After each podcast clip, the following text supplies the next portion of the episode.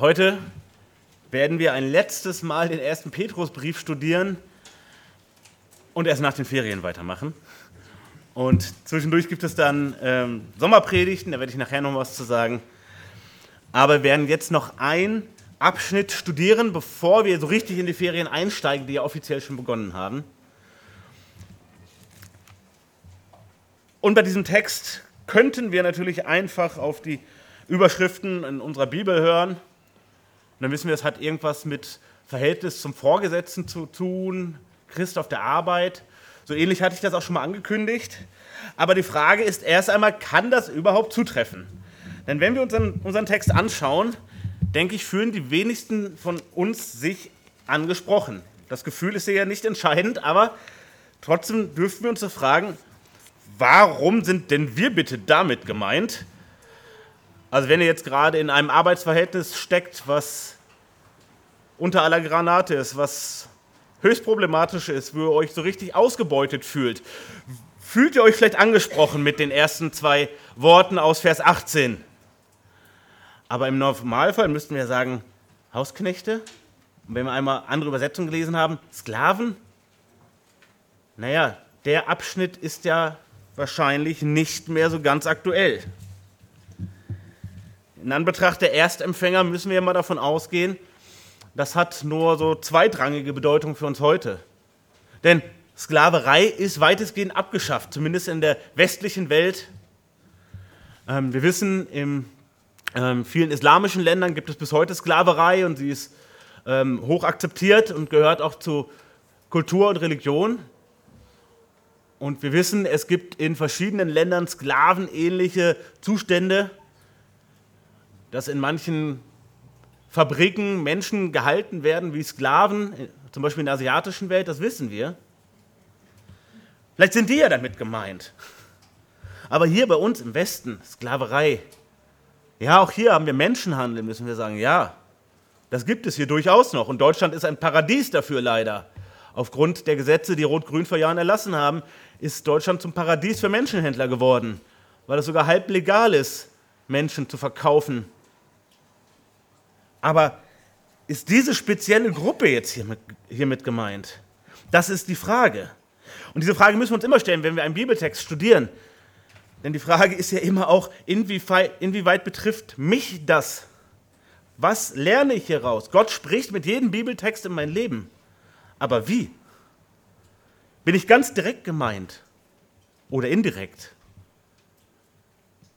Das müssen wir jetzt erstmal klären. Wir müssen erstmal klären, was ist hier mit diesen Hausknechten genau gemeint? Was sind das hier für, für Verhältnisse? Inwiefern spricht das in die heutige Zeit oder inwiefern ist das auch einfach ganz weit weg von uns? Wir müssen uns fragen, warum steht das hier im Neuen Testament? So viel sei schon einmal verraten es hat Bedeutung für uns. Es hat sehr konkrete Bedeutung für uns. Aber wir müssen uns erst einmal ranwagen. Deshalb werden wir uns jetzt auch gleich im ersten Schritt fragen, erstmal, wer ist hier gemeint? Das ist der erste Punkt, ganz einfach. Wer ist hier gemeint?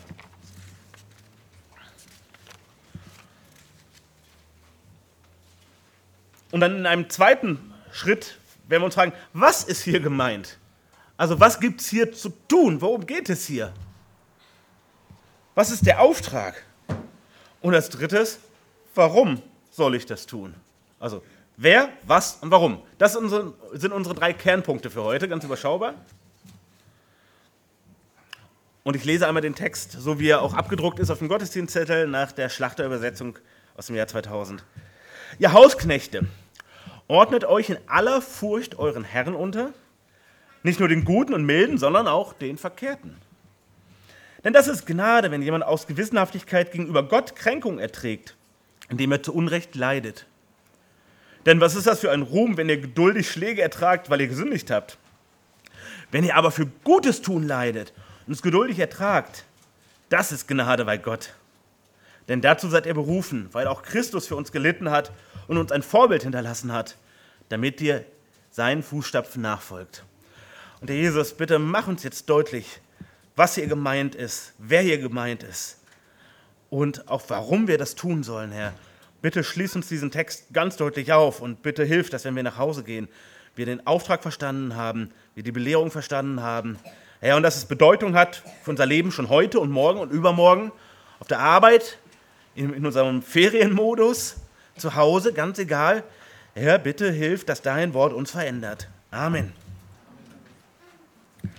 Ja, also, wie schon angekündigt, erstmal die Frage, wer ist hier überhaupt gemeint? Denn das ist hier der, der große Knackepunkt an diesem Text.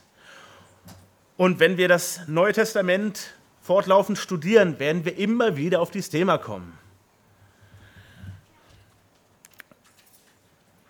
Die Hausknechte, die hier gemeint sind, sind eine spezielle Form der Doulos.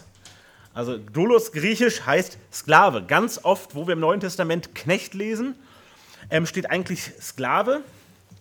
Ähm, warum ist das so? Wir wollen ja keine Verschwörungstheorien nähren, aber letztlich ist der Begriff Sklave in, ähm, in unserer Kultur inzwischen so negativ gebrandmarkt, dass es tatsächlich ein Stück ja, Sprachkorrektur ist. Ähm, und da sehen wir, jede Bibelübersetzung ist halt immer nur eine Übersetzung. Wir haben sehr gute Übersetzungen und denen können wir auch im Kern vertrauen, aber wir sehen, selbst bei den guten Übersetzungen menschelt es etwas hinein. Denn die Knechte, die hier gemeint sind, sind nicht Knechte, wie es sie noch vor ja, einem knappen Jahrhundert bei uns vielleicht gab. Also die ähm, auf dem Hof wohnten, die Kosten und Logis bekamen, die aber auch einen Lohn bekamen, die zwar irgendwie auch zur Familie gehören, aber letztlich einfach Angestellte waren. Es geht hier tatsächlich um Sklaven, die Besitz eines anderen Menschen sind. Also Menschen, die anderen Menschen gehören. Und das war als dieser Text geschrieben wurde und insgesamt im ersten Jahrhundert, also als das Neue Testament entstanden ist, war das total normal in der römischen Welt. Sklaverei war Alltag. Das war nicht irgendein Extrem. Das war Standard. Die Gesellschaft brauchte Sklaven. Also die römische Gesellschaft hätte nicht existieren können ohne die Sklaven. Es hätte nicht geklappt. Der Lebensstil, das hätte nicht funktioniert. Die Wirtschaft hätte nicht funktioniert auch so die unterschiedlichen Klassen von Menschen, also die, die Armen und die Reichen, die Besitzenden, die Mächtigen und so weiter, das hätte so nicht funktionieren können ohne diese Sklavenkultur. Und wir müssen uns mal vorstellen, 20 Prozent der Bevölkerung waren Sklaven. Also jeder Fünfte, kann man einfach sagen, 1, 2, 3, 4, 5, du warst Sklave. 1, 2, 3, 4, 5, du warst Sklave. Das ist viel, das ist sehr viel. Ne? Ungefähr 12 Millionen Menschen waren zu der Zeit Sklaven. Und niemand, niemand, niemand, niemand zweifelte die Rechtmäßigkeit von Sklaverei an. Nicht einmal die Sklaven selber. Die waren nicht unbedingt glücklich über die Verhältnisse. Wir haben uns gleich noch anschauen, das war mal so, mal so. Viele waren da sicher nicht glücklich drüber. Aber die Idee, dass grundsätzlich Sklaverei falsch sein könnte, die war überhaupt nicht verbreitet überhaupt nicht verbreitet. Und freigelassene Sklaven, das kam vor, dass äh, Sklaven, die sich bewährt haben, die einen guten Dienst für ihren Herrn gemacht haben, die wurden freigelassen. Du bist jetzt ein, ein freier Mensch. Und was haben die normalerweise als erstes gemacht, wenn sie Geld in die Hand gekriegt haben? Und haben sich Sklaven geholt.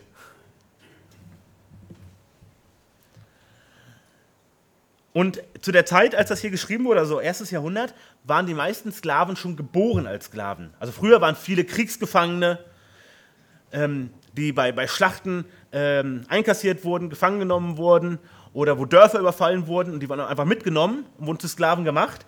Aber die damals, als das geschrieben wurde, da waren die meisten schon geboren. Also ihre Eltern waren schon Sklaven, vielleicht auch schon ihre Großeltern waren Sklaven. Und sie kannten es nicht anders. Also diese Kultur hat sich so richtig etabliert zu der Zeit. Und deshalb sehen wir auch, dass das so oft im Neuen Testament vorkommt. Es gab viele Sklaven, nochmal jeder fünfte Sklave. Und unter den ersten Christen waren gar nicht so wenige, die eben Sklaven waren.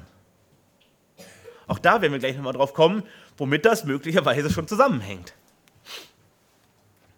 Es gab ähm, zum einen Bauernsklaven, die ähm, auf dem Land arbeiten mussten, also auf irgendwelchen Landgütern oder in Bergwerken. Und die hatten meist ein ziemlich hartes Leben. Im Bergwerk können wir uns vorstellen, zu Zeiten, wo es nicht mal Helme gab, keine vernünftige Schutzausrüstung, keine vernünftige Beleuchtung, keine vernünftige Beleuchtung, können wir uns vorstellen, übler Job. Also schon mit all den Sachen ist das ein heftiger und übler Job. ähm, die hatten eine geringe Lebenserwartung. Die sind jung gestorben, das ist normal. Und die auf dem Land mussten sehr deftig ackern, im wahrsten Sinne des Wortes. Ne, ohne Trecker ähm, das Land bewirtschaften für ihren Herrn im großen Maßstab und sie mussten Leistung bringen, Ergebnisse zählen.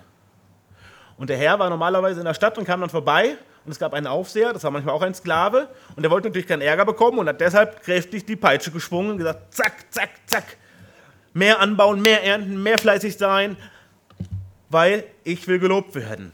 Jesus gebraucht auch solche Bilder. Und dann gab es die Haussklaven. Haben wir eben gehört. Hier geht es um Haussklaven, aber nicht nur um die. Und die hatten meist ein besseres Leben. Ähm, sie arbeiteten nämlich direkt bei ihren Herren und waren ähm, Alltagshelfer ihrer Besitzer. Ähm, also sie gehörten zum Haushalt, das war ganz normal. Sie waren keine richtigen Familienmitglieder, aber gehörten schon irgendwie dazu. Und dann war es immer die Frage, und das war überhaupt die Frage für jeden Sklaven, wie ist der Herr? Also wie gerechtigkeitsliebend ist der? Oder was für ein Sadist, was für ein Menschenschinder ist er? Oder was für ein fürsorglicher, verantwortungsvoller Leiter ist er? Das gab es alles. Was Sklaven gemeinsam hatten, war nur, sie hatten einen Herrn und dem mussten sie gehorchen. Und dem haben sie gehört. Und das war rechtens. Was hat, haben Haussklaven gemacht? Natürlich den Haushalt geführt, haben viele. Also Männer wie auch Frauen. Ähm, sozusagen Haushaltsmanagement. Ich würde sagen, Frauen ähm, heutzutage, das sind ja äh, Managerinnen eines Hauses. Und das wurde dann oft abgetreten damals an Sklaven. Also ähm, Vorratshaltung, Nahrungsverarbeitung, Nahrungszubereitung, Sauberkeit, alle diese Fragen auch Pflege von, von Kranken oder Verletzten. Kinderbetreuung gehört auch dazu. Wir wissen, die Pädagogen, das sind Sklaven. Pädagogos, das waren Knabenführer, die haben Kinder zur Schule gebracht und wieder zurück und standen in der Schule daneben mit einer Rute in der Hand oder einer Peitsche in der Hand. Und wenn die Kinder nicht aufgepasst haben, durften sie dem ordentlich verhauen, damit sie besser aufpassen. Das waren die einzigen Sklaven, die züchtigen durften. Und die Eltern von freien Kindern haben gesagt, wir setzen unsere Sklaven ein, damit unsere Kinder richtig aufpassen. Heute haben wir wieder Individualbetreuung in der Schule, aber die, habe ich gehört, gehen etwas anders vor. So, also Kinderbetreuung. Kinder zur Schule bringen und aufpassen. Haushaltsführung. Auch geschäftliche Aufgaben wurden übertragen. Also viele Römer waren ähm, Geschäftsleute und bestimmte Aufgaben wurden an die Sklaven übergeben. Und da können wir uns natürlich schon ausdenken, das war wahrscheinlich oft eine relativ angenehme Tätigkeit, weil man hatte Ansehen, man diente einem Herrn, der Geld hat, der möglicherweise auch erfolgreich ist und man war sein oberster Mitarbeiter sogar. Also es war eine relativ gute Stellung als Sklave. Aber wir müssen auch sagen, für Sklaven war es normal, dass sie körperlich äh, Gewalt abbekommen haben. Nicht von jedem Herrn immer, aber es war absolut möglich und viele haben davon Gebrauch gemacht, das ist klar. Auch nicht im gerechten Sinne immer. Nicht nur um ihren Gehorsam durchzusetzen, sondern auch einfach um ihren Frust irgendwo abzureagieren.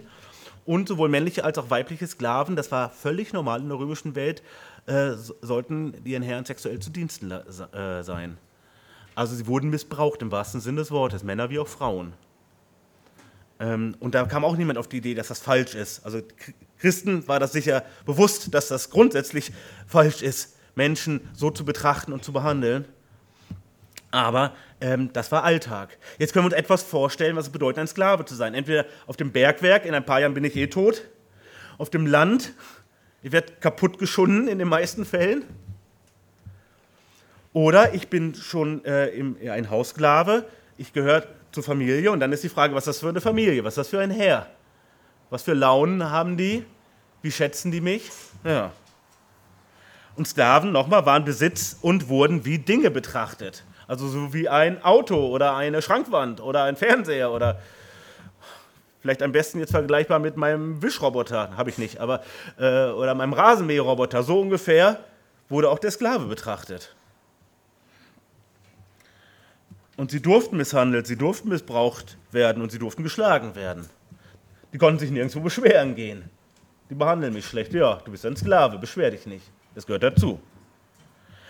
Sie schuldeten ihrem Herrn absoluten Gehorsam in allen Dingen. Das können wir uns schwer vorstellen. Und auch ihr, ihr Kinder, die ja auch gehorsam verpflichtet seid gegenüber euren Eltern, wahrscheinlich diese Liga von Gehorsam kennen wir alle noch nicht. Wenn 24 Stunden am Tag wir immer sofort springen müssen, sofort springen müssen, und da sind nicht Mama und Papa, die mich halt auch einfach lieb haben und wir verstehen, dass ich jetzt noch nicht richtig wach bin oder dass ich jetzt übermüdet bin oder dass ich, ne, die sind nachsichtig. Der Herr braucht überhaupt nicht nachsichtig sein. Auf jeden Fall dieser menschliche Herr.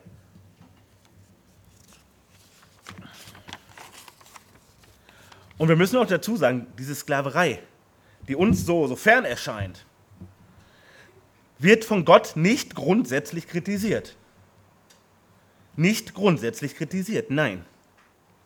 Wir finden im Neuen Testament nicht den Aufruf, schafft die Sklaverei ab. Oder Sklaverei ist grundsätzlich ungerecht. Ich möchte besonders auf das, was wir eben gehört haben, verweisen, auf den Philemonbrief. Paulus sagt nicht, Sklaverei ist Unrecht. Wie kannst du es wagen, einen, einen Bruder als Sklaven zu halten? Schäm dich, der ist jetzt hiermit frei. Macht er eben nicht. Die Institution der Sklaverei, die war von Jesus anerkannt. Und wir haben das in der letzten ähm, Predigt aus unserer Reihe gehört wir sollen uns aller menschlichen Ordnung unterordnen. Also menschliche Ordnung ist erstmal nicht per se böse. Und hier wird in einem gewissen Rahmen auch die Sklaverei anerkannt. Wir lesen zum Beispiel Epheser 6, ihr kennt das, ihr Knechte, Vers 5, ihr Knechte gehorcht euren leiblichen Herren mit Furcht und Zittern in Einfalt eures Herzens als dem Christus. Oder 1 Timotheus 6, Vers 1, diejenigen, die als Knechte unter dem Joch sind, sollen ihre eigenen Herren aller Ehre wert halten, damit nicht der Name Gottes und die Lehre verlästert werden. Also Sie sehen genau das Gegenteil, nicht der Aufruf an die Herren, lasst ihr alle frei, oder an die Sklaven, Revolution, sondern sei hier ein Vorbild. Das schauen wir uns gleich in Punkt 2 nochmal ausführlich an. Aber das ist durchgehend durchs Neue Testament. Und es sollte ausdrücklich nicht das Ziel sein, dass wenn ich als Sklave mich bekehre, dass ich dann eben freikommen muss. Ich bin innerlich frei, aber äußerlich noch gebunden. Ja, das ist das große Thema in, in Philemon. Aber andererseits, und das müssen wir uns auch klar machen, Sklaverei wird von Gott nicht, nicht äh, romantisiert nicht idealisiert. Er sagt nicht, guck mal, in Anbetracht dessen, dass mein Sohn als Knecht kam, in Anbetracht dessen, dass mein Sohn sich so niedrig gemacht hat, werdet am besten alle Sklaven. Das sagt Gott nicht, sondern ganz im Gegenteil. Und auch das haben wir eben in der Lesung gehört. Das ist ganz, ganz wichtig. Ähm, wo es Gelegenheit gibt, rechtlich korrekt frei zu werden. Also nicht durch Weglaufen oder Gaunereien, sondern auf einem sauberen Weg. Da sollte die Chance ergriffen werden. 1. Korinther 7, 23. Ihr seid teuer erkauft. Werdet nicht Knechte der Menschen. Und wo du eine Möglichkeit hast, frei zu werden von menschlichen Fesseln, nutze die Chance. Aber es ist nicht das Wichtigste. Nochmal, betrügt dafür nicht, lügt dafür nicht, bricht dafür nicht das Gesetz.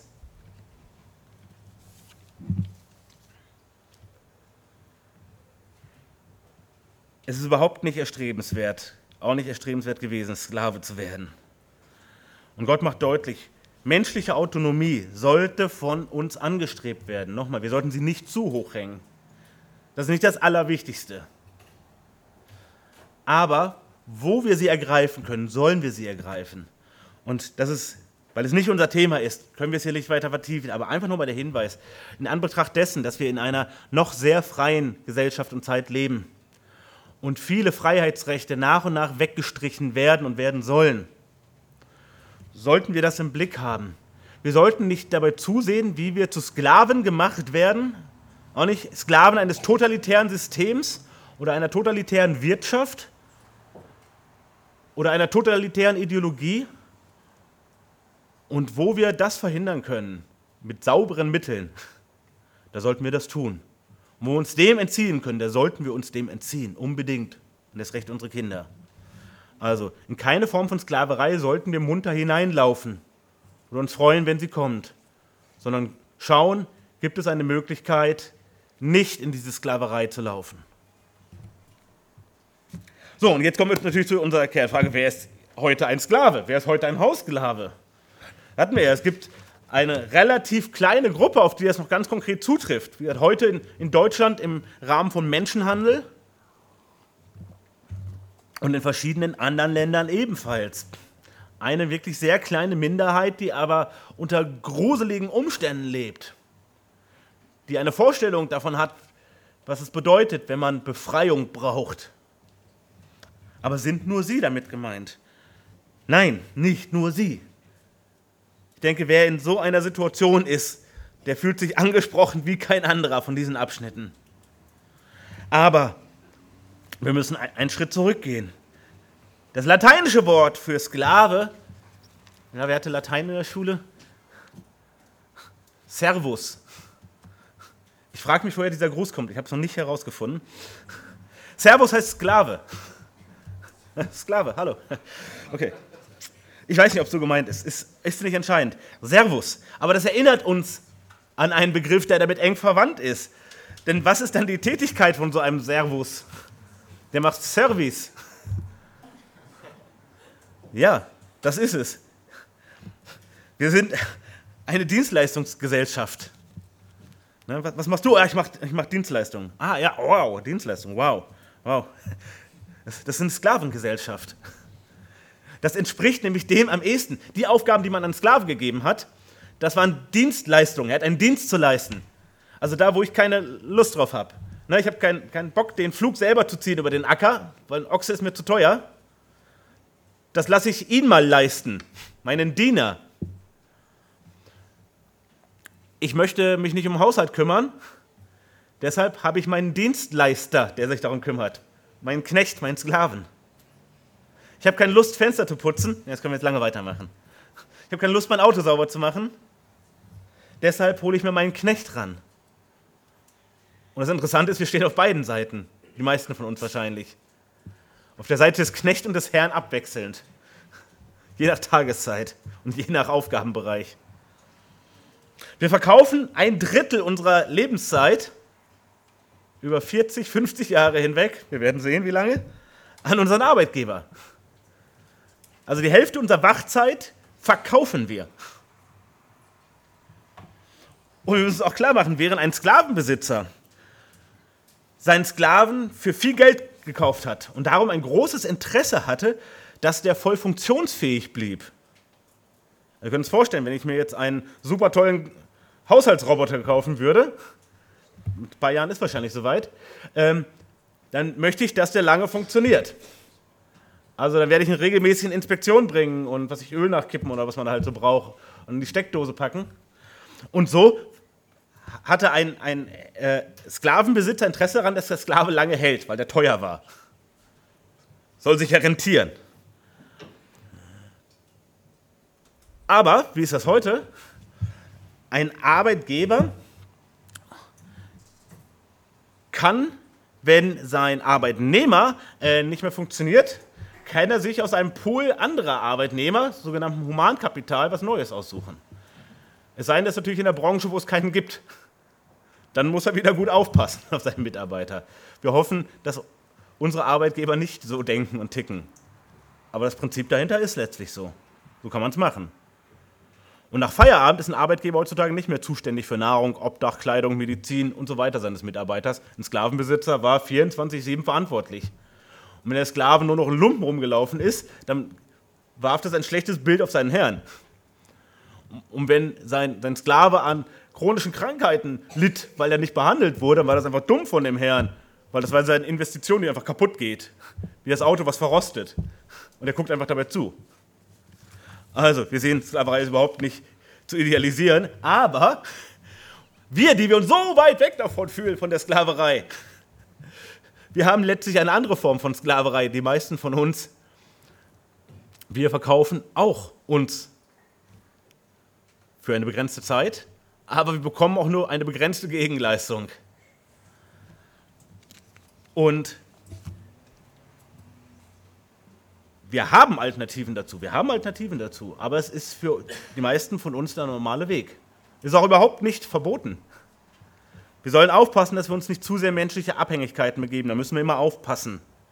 Das war auf diesem schmalen Grad äh, das Gleichgewicht halten. Gut, also ja, wir sind mit gemeint. Wir, wir aus der Dienstleistergesellschaft. Wie? Wir, die wir uns selber verkaufen, damit Geld Hause kommt, damit was im Kühlschrank steht, damit die Miete gezahlt werden kann, damit der Strom nicht abgestellt wird. Ja, wir sind abhängig davon, sind wir.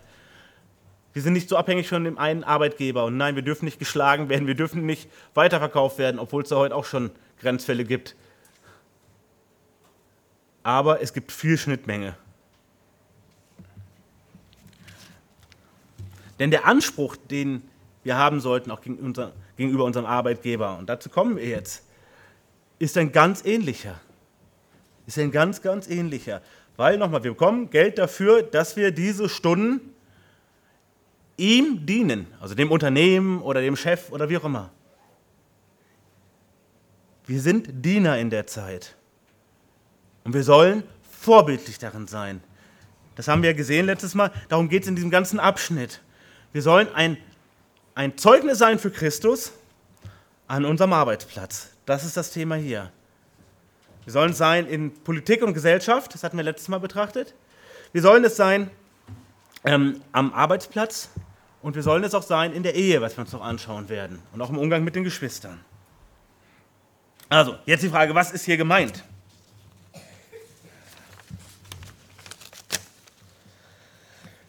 Was wir hier sehen, Vers 18. Ihr Hausknechte, ordnet euch in aller Furcht euren Herrn unter, nicht nur in gutem und milden, sondern auch den Verkehrten. Und dann Vers 20.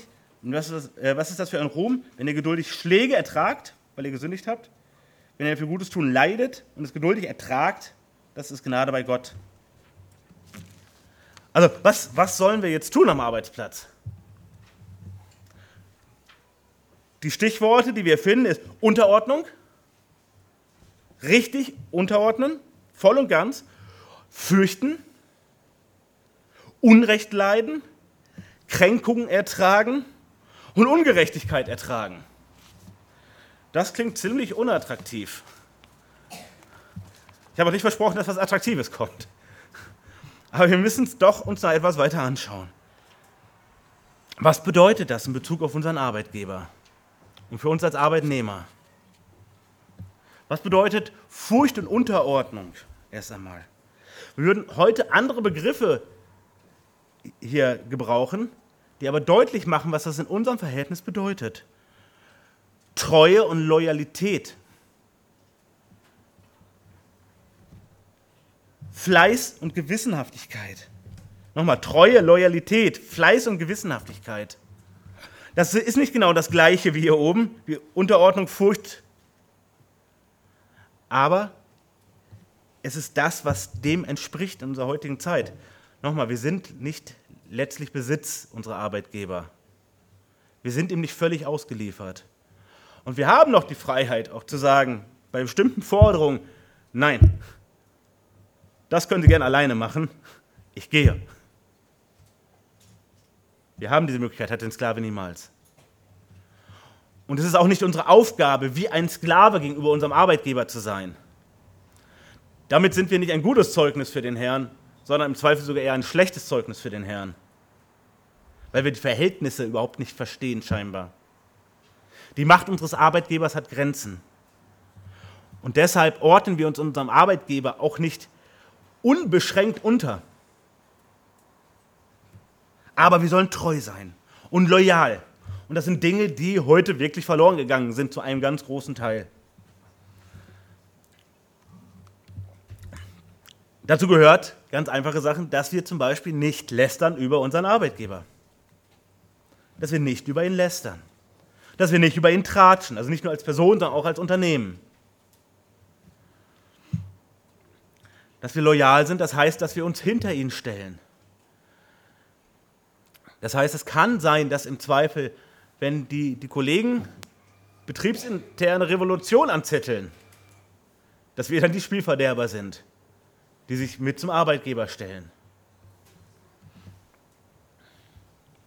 Dass wir in unserer Aufgabe, mit der wir betraut sind, absolut zuverlässig sind.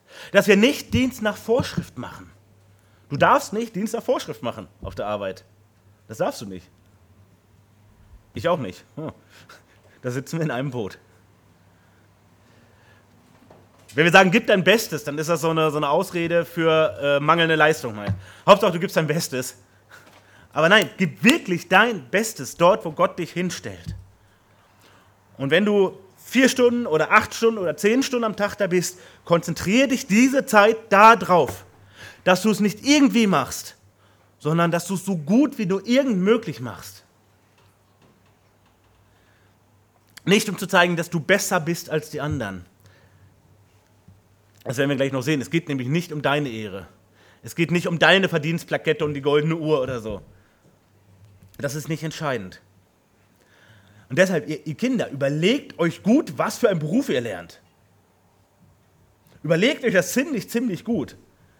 Ja, diese Berufe mit, naja, das ist ein ziemlich blöder Job, aber man verdient da gutes Geld. Oh, ganz blöde Idee, ganz blöde Idee. Vergesst sowas. Weil macht mal ein, eine Arbeit, die eigentlich ziemlich blöde ist, wo ich auch wenig Sinn drin sehe und die mich total nervt. Weil vielleicht schon am ersten Tag die nächsten 45 Jahre mit echter Hingabe, mit echtem Fleiß, mit richtiger Treue. Wow. Das wünsche ich dir nicht.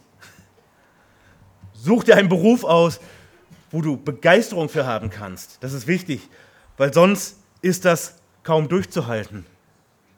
Für Geld machst du das nicht, sondern für deinen Herrn sollst du das machen. Aber wenn es etwas ist, von dem du selber noch nicht überzeugt bist, wirst du es auf Dauer kaum durchhalten. Was heißt Gewissenhaftigkeit? Das heißt, weg von dem, ich bin nicht zuständig. Ja, das Werkstück funktioniert nicht. Ja, also pff, der, also der nach mir am Werkstück gearbeitet hat, der hätte ja korrigieren müssen. Das ist ja seine Aufgabe. Ne? Das ist ja die Stelle, die die Fehler finden soll. Ich habe eingebaut, ja, ist okay. Aber, versteht ihr das Problem? Das ist das alte Adam-Problem. Äh, die Frau, die du mir gegeben hast, die hat, ne?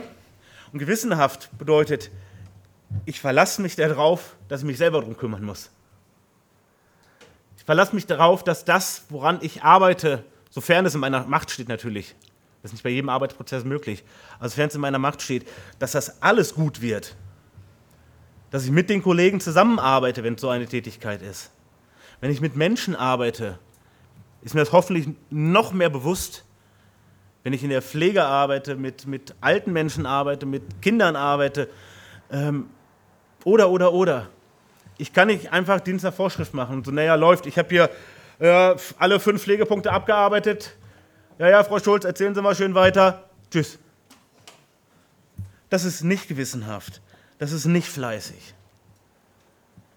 Und das ist die Herausforderung. Das sollen wir eben machen. Mach es mehr als nötig. So könnten wir es hier zusammenfassen. Mach mehr als nötig. All das, was wir hier gehört haben und noch hören werden, ist ja im Grundprogramm, das muss ich ja sowieso machen, sonst wäre ich ja rausgeschmissen. Ne? Wenn ich total untreu bin, total illoyal, stinkend faul und überhaupt nicht gewissenhaft, dann werde ich wahrscheinlich nach ein, zwei, drei Wochen sowieso rausfliegen. Ja, aber mach mehr. Mach mehr, als du musst. Nicht als Workaholic, nicht als Karriereverliebter. Nochmal, dann ist dein Fokus nämlich wieder auf dich, auf mich, aufs Geld, aufs Ansehen von den Menschen. Und Gott macht ganz deutlich, darum geht es überhaupt nicht. Es geht nicht darum, es geht nicht um dich, es geht nicht um deine Karriere. Und ihr Lieben, Karriere kommt weder im Alten noch im Neuen Testament vor. Und dieses Konzept von Karriere wird in der Bibel nicht hochgehalten. Aber Fleiß und möglicherweise bekommst du auch Lohn für den Fleiß. Dass du, dass du auch aufsteigst, dass dir mehr Verantwortung übertragen wird, vielleicht auch, dass du mehr Geld verdienst, das kann alles sein. Aber das soll nicht deine Zielrichtung sein. Wir wissen, Gott schaut die Herzen an. Und ich kann äußerlich gute Dinge tun. Ich bringe mich an meinem Arbeitsplatz ein. Ich bin, bin respektvoll und aufmerksam gegenüber meinem Arbeitgeber, gegenüber meinem Chef, gegenüber meinem Vorgesetzten. Ich mache noch zwei Stunden weiter, wenn alle anderen nach Hause gehen. Ich überprüfe alles noch dreimal. Ich gehe den Leuten nach. ich mache so richtig toll. Aber Gott sieht mein Herz an und sagt, boah, du bist nur scharf auf Ansehen von Menschen und auf Geld. Das, was du machst, hat überhaupt keinen Wert. Die Zeit hast du, ich darf mal so sagen, die Keramik runtergespült. Das ist vertane Lebenszeit. Hätte doch Computerspiele machen können in der Zeit, war, ist genauso tot. Es kommt auf die Ausrichtung an. Aber mit der richtigen Ausrichtung nicht das Richtige zu tun, hilft halt auch nichts. Dann habe ich auch diese Ausrichtung nicht. Das ist wie mit dem Glauben. Glauben ohne Werke ist tot. Und wenn ich Glauben habe, dann habe ich Werke. Und wenn ich das hier verstanden habe, dann möchte ich es auch tun. Dann möchte ich es auch tun. Dann kann ich nicht theoretisch bleiben. Das geht nicht.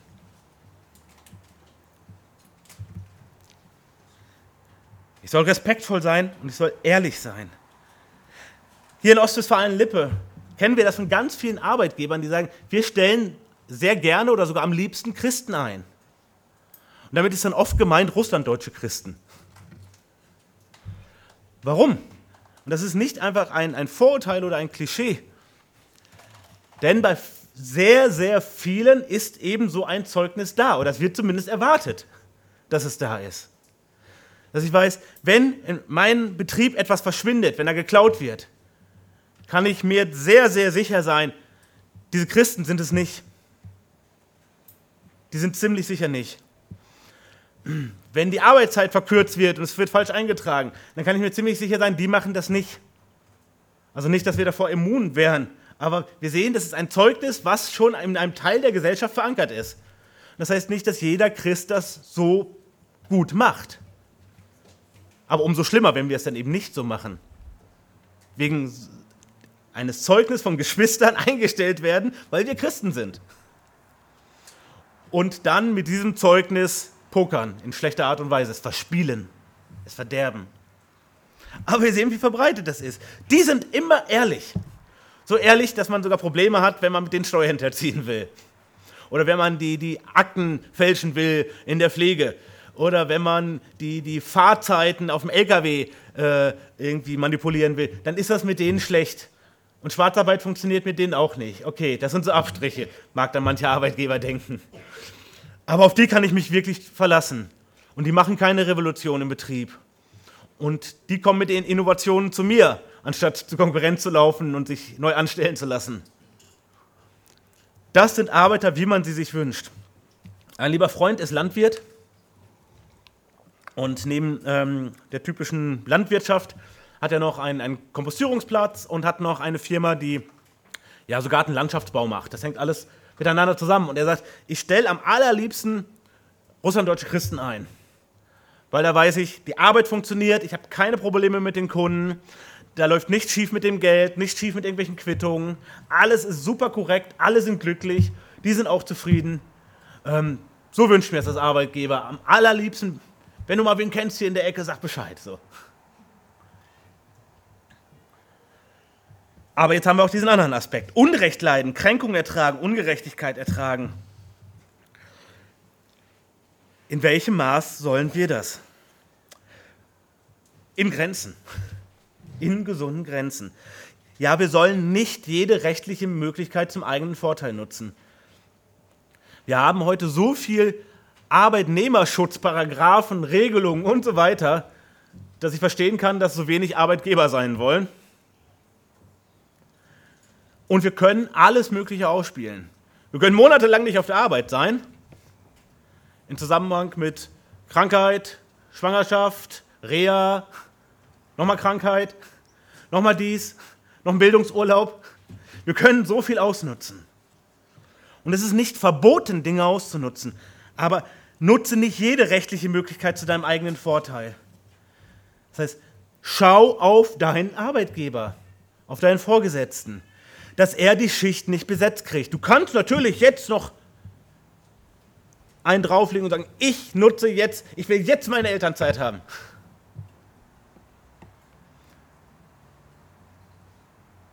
Ich will jetzt den Bildungsurlaub machen. Kostet es, was es wolle. Und du kannst sagen, okay, in Anbetracht der Situation, die mein Chef hier vor der Nase hat, und ich kann etwas verschieben. Ich habe die Möglichkeit. Na gut, wenn ein Kind auf die Welt kommt, das kann ich schlecht verschieben Mitleid mit meinem Chef, ja oder nein. Aber wenn ich es verschieben kann, dass ich das nicht ausnutze. Dass ich meinem Chef auch signalisiere, nein, ich bin nicht gegen dich. Ich will dich nicht abernten, darum geht es nicht. Sondern ich habe hier eine Aufgabe, ich habe eine Rolle, wir haben eine bestimmte Art von Beziehung miteinander. Du Arbeitgeber, ich Arbeitnehmer. Ich will ein vorbildlicher Arbeitgeber sein. Das heißt nicht, dass ich auf alle Rechte verzichte. Das bedeutet nicht, dass ich mich niemals krank schreibe, weil sonst bin ich auch bald für meinen Arbeitgeber nicht mehr da. Das ist in niemandes Interesse. Aber ich kann mir zum Beispiel überlegen, ob das leichte Unwohlsein und das zweimal Niesen, ob das der Grund ist, dass ich unbedingt zu Dr. Holiday muss. Oder ob ich vielleicht doch einfach nochmal einen Tee trinke und erstmal zur Arbeit gehe. Da habe ich viel Spielraum. Und Gott sagt, sei vorbildlich da drin. Guck mal, du hast schon so viel Freiheit im Vergleich zu einem Sklaven. Ja, damals, was gab es für Menschen damals? Es gab Besitzende, es gab Unternehmer letztlich, Unternehmer oder Sklaven. Das waren die beiden Hauptkasten. Heute ist es anders. Und du hast schon so viel Freiheit. Du hast schon Verschonung vor körperlicher Gewalt und Ausbeutung. Und du kannst sagen, es reicht mir jetzt. Diese Gaunereien hier mache ich nicht mehr mit. Oder du quetscht mich so aus, dass ich überhaupt nicht für meine Familie da sein kann, für nichts anderes mehr. Ich bin eben kein Sklave. Und jetzt mache ich einen Schlussstrich. Wir haben diese Freiheiten. Aber innerhalb dieser Freiheiten sei so vorbildlich, wie du nur kannst. Mach nicht alles, was du darfst. Und ja, du könntest auch sagen, wenn, wenn die Raucher hier Raucherpause bekommen, die halbe Stunde am Tag, dann kann ich mich ja neben die Raucher stellen, wenn ich ja nicht Raucher bin. Ja, das kannst du auch, das ist nicht verboten.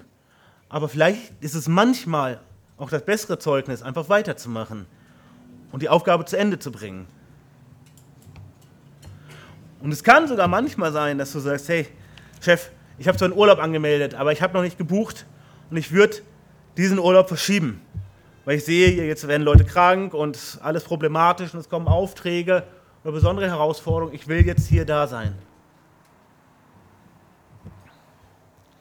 wir sollen auch bereit sein, eigene Nachteile zu ertragen, im Zweifel.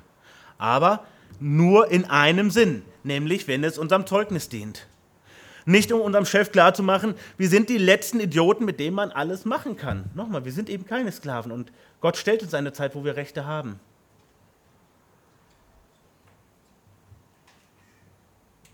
Wenn wir die Ungerechtigkeit, die dauernde Ungerechtigkeit unseres Arbeitgebers einfach nur ignorant hinnehmen, naiv hinnehmen, dann ist das auf Dauer auch kein gutes Zeugnis. Also wir sehen, wie immer, es geht um diese Balancefrage, auch hier.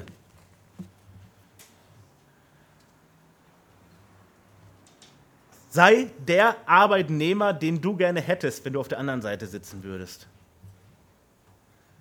Der, dem man nicht in die Taschen schauen muss. Der, hinter dessen Arbeit man nicht herlaufen muss.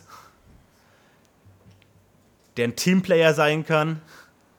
Und der Hingabe hat zu dem, was er macht. Dem es nicht links und rechts vorbeigeht, was hier passiert. Nochmal, wenn du eine Arbeit machst, dann mach sie möglichst mit Überzeugung. Mach sie mit echter Hingabe, mach sie mit Freude. Ich weiß, dass nicht jeden Tag macht man seine Aufgabe mit Freude. Es gibt solche und solche Tage. Aber die Freude, die ich meine, ist nicht die Freude, die durch Hormonausschüttung passiert, sondern echte Freude im Herzen. Ich sage, ja, ich mache was Sinnvolles. Ich sehe einen Sinn darin, was ich hier tue. Ich bin nämlich ein Zeugnis für meinen Herrn. Ich bin nämlich hier in dieser sichtbaren Welt ein Zeugnis für den unsichtbaren Gott. Und auch das, was ich tue, hat einen Sinn in Gottes Ordnung. Und ein dringender Tipp, wenn du dazu kommst, dass in, dem, in der Arbeit, in der du steckst, du es nicht bejahen kannst, dass ein Sinn dahinter steckt, dass du Gott damit ehren kannst. Und wenn du nach sorgfältiger Prüfung tatsächlich dazu kommst, dass du isst, egal wie alt du bist, fang was Neues an, unbedingt. Unbedingt. Denn wir sollen Gott ehren am Arbeitsplatz. Ja, und warum sollen wir das tun? Das ist Vers 21 und das ist dann auch der Übergang zu dem nächsten Abschnitt, den wir nach den Ferien intensiv studieren werden. Und auch dieses Thema von heute noch einmal streifen werden. Denn, denn gibt uns immer den Hinweis, ach so, darum, jetzt kommt die Begründung. Denn dazu seid ihr berufen. Also, boah, warte, warte, warte, wozu sind wir berufen? Wir müssen mal in Vers 20 gucken, ganz dringend. Dass wir für Gutes tun leiden und geduldig äh, ertragen, denn das ist Gnade bei Gott. Dazu sind wir berufen. Und zwar dem Vorbild Christi zu folgen. Und das ist das wichtigste Argument. Das ist das allerwichtigste Argument. Christus kommt in diese Welt. Er selbst ist der Schöpfer aller Dinge. Er ist die größte Autorität. Er ist der reichste von allen. Der mächtigste von allen. Der wichtigste von allen. Und er kommt hier in diese Welt als ein Knecht. Ganz niedrig. Ganz, ganz niedrig. Und was macht er auch damit deutlich? Und das sagt er auch immer wieder. In dem Schwachen wird seine Kraft mächtig und groß.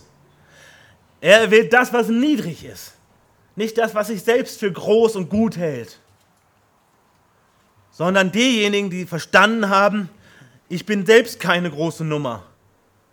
Und das kann ich auch verstehen, wenn ich Millionen auf der Bank habe. Oder wenn ich, wenn ich 500 Leute anleite in, in meiner Firma. Oder wenn ich weltbekannt bin als was auch immer. Auch dann kann ich genau das verstehen. Ich bin keine große Leuchte vor Gott, ganz im Gegenteil. Eigentlich bin ich ganz große Dunkelheit vor Gott. Und alles Licht, was in mein Leben kommen kann, kann nur von Gott kommen und nicht von mir selber.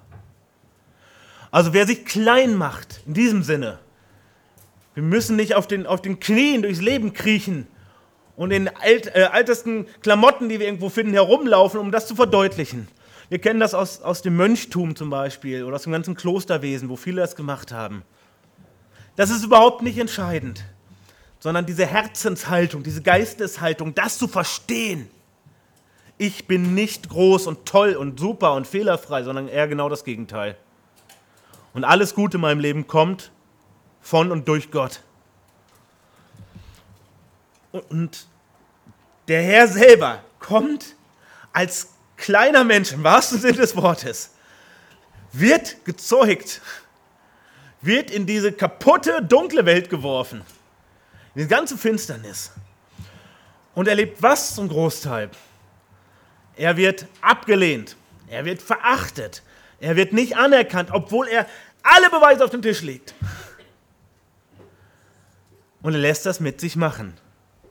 Er lässt es mit sich machen. Und wir sehen, Jesus war deshalb nicht immer passiv. Überhaupt nicht. Der war schwer aktiv. Der hat scharf kritisiert. Aber er hat das alles ertragen, obwohl er es nicht hätte müssen. Gott hat es nicht nötig, in diese Welt zu kommen. Gott braucht uns nicht. Aber er wollte uns. Und er wollte diesen Weg gehen.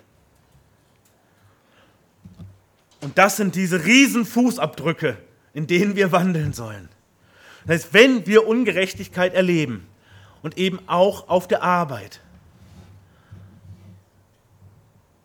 und wir stellen fest, das ist, das ist eine Ungerechtigkeit zwar, das ist nicht richtig, aber es wäre nicht klug, wenn ich meine Mittel ausschöpfe. Zwar nicht aus strategischen Gründen, sondern aus missionarischen Gründen, aus Zeugnisgründen. Ich nehme diese Ungerechtigkeit auf mich, diesen Missstand auf mich. Diese schlechten Arbeitsverhältnisse nehme ich jetzt in einem gewissen Rahmen, nehme ich auf mich. Ich trete zurück von einem Recht, auf das ich pochen könnte. Weil Jesus mir so ein Vorbild ist. Und auf den will ich hinweisen. Das ist der eine Punkt. Und ihm will ich nachfolgen. Und was hat er denn erlitten? Ja, der wurde angespuckt, wurde geschlagen, wurde verachtet. Er wurde als Lügner hingestellt, als Sohn des Teufels selbst. Er hat es nicht alles schweigend ertragen, aber als es sich dann zuspitzte, hat er nur noch hingehalten. Hat er nur noch hingehalten. Und zwar für wen? Für dich und für mich. Während wir noch zetern und sagen, das ist doch keine Sünde, was ich da getan habe. Das kann man doch nicht so kleinlich sehen. Das macht doch jeder. Hält Jesus sein Leib hin und nimmt die Schläge auf sich, die wir verdient haben. Und darauf sollen wir schauen. Das ist eine lebendige Lektion in unserem Leben. Das sagt Gott. Gott sagt, das Evangelium ist eben nicht soziale Gerechtigkeit. Nein, das ist nicht der Kern. Ja, wenn, wenn unser Arbeitgeber sich bekehrt, vielleicht sogar mit, mit, mit der kleinen Anschubhilfe von unserem Zeugnis nach 20 Jahren da in der Firma, und dass wir immer wieder versucht haben, das Evangelium zu erklären, so gut wir konnten. Ja, dann ändern sich vielleicht auch die Arbeitsverhältnisse. Das kann gut sein.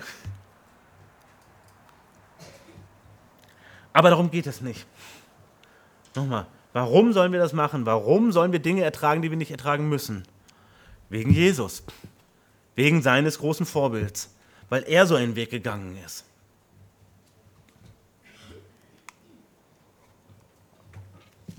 Wir müssen noch einmal festhalten, denn auch hier ist diese, diese Balance ist so extrem wichtig, um eben das tun zu können. Aufgrund der Verhältnisse, die wir heute haben, dass wir eben keine Sklaven mehr sind und unsere Arbeitgeber nicht unsere Besitzer uneingeschränkt über uns verfügen dürfen. Deshalb dürfen wir auch nicht uneingeschränkt alles machen, was unser Chef uns sagt. Wir müssen nicht jede Gaunerei ertragen. Und vor allem dürfen wir keine mitmachen im Sinne von Steuerhinterziehung, Betrug und so weiter. Das geht niemals. Das ist auch nicht Lo Loyalität. Das ist eine ganz klare Grenze. Aber wir haben auch die andere Grenze, wo wir unserem Arbeitgeber aufzeigen müssen, du, ich, ich, ich setze mich hier ein und ich bin da und auch über mein, mein, mein Muss-Pegel mache ich das. Aber jetzt ist hier eine Grenze erreicht. Ich bin schon lange über das hinaus, was ich muss. Und das mache ich auch immer wieder, ohne zu murren, wo es mir möglich ist. Aber jetzt braucht mich meine Familie. Und jetzt habe ich trotzdem schon seit einer halben Stunde Feierabend, okay? Und jetzt gehe ich nach Hause. Und ich komme morgen wieder und bin wieder für dich da.